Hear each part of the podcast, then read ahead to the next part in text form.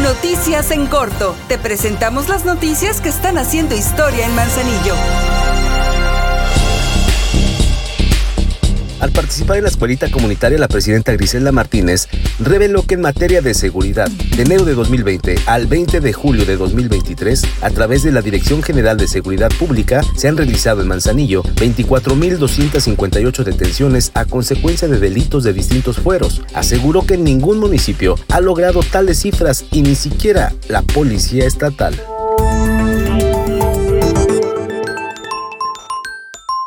Son derechos de las niñas, niños y adolescentes vivir en condiciones de bienestar, recibir atención médica si la necesitan, crecer en un entorno afectivo y sin violencia.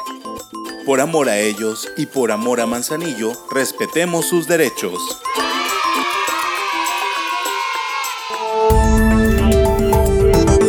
La alcaldesa Griselda Martínez fue enfática y urgió al Congreso del Estado y a la Subsecretaría de Movilidad regular el tema de los mototaxis, ya que se ha detectado que a través de esas unidades se han cometido delitos graves, incluso violaciones sexuales a menores de edad. Dijo que debe haber voluntad política, pues recordó que desde la pasada legislatura envió exhortos para que se regulara el tema. Señaló que hoy no se sabe quién maneja esas unidades, de quién son, lo que no sucede con los taxis o los camiones del servicio de transporte público.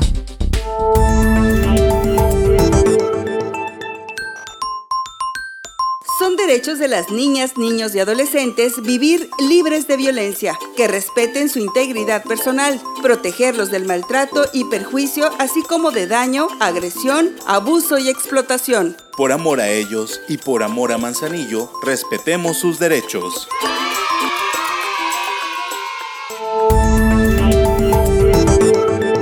Presidenta Griselda Martínez hizo entrega de la obra hidráulica que garantizará el suministro del agua potable para las y los pobladores de la comunidad de Don Tomás. La población tendrá el agua suficiente, pero la alcaldesa recomendó que la cuiden porque es un bien necesario para la vida y se está agotando no solo en Manzanillo y en el país, sino en el mundo entero.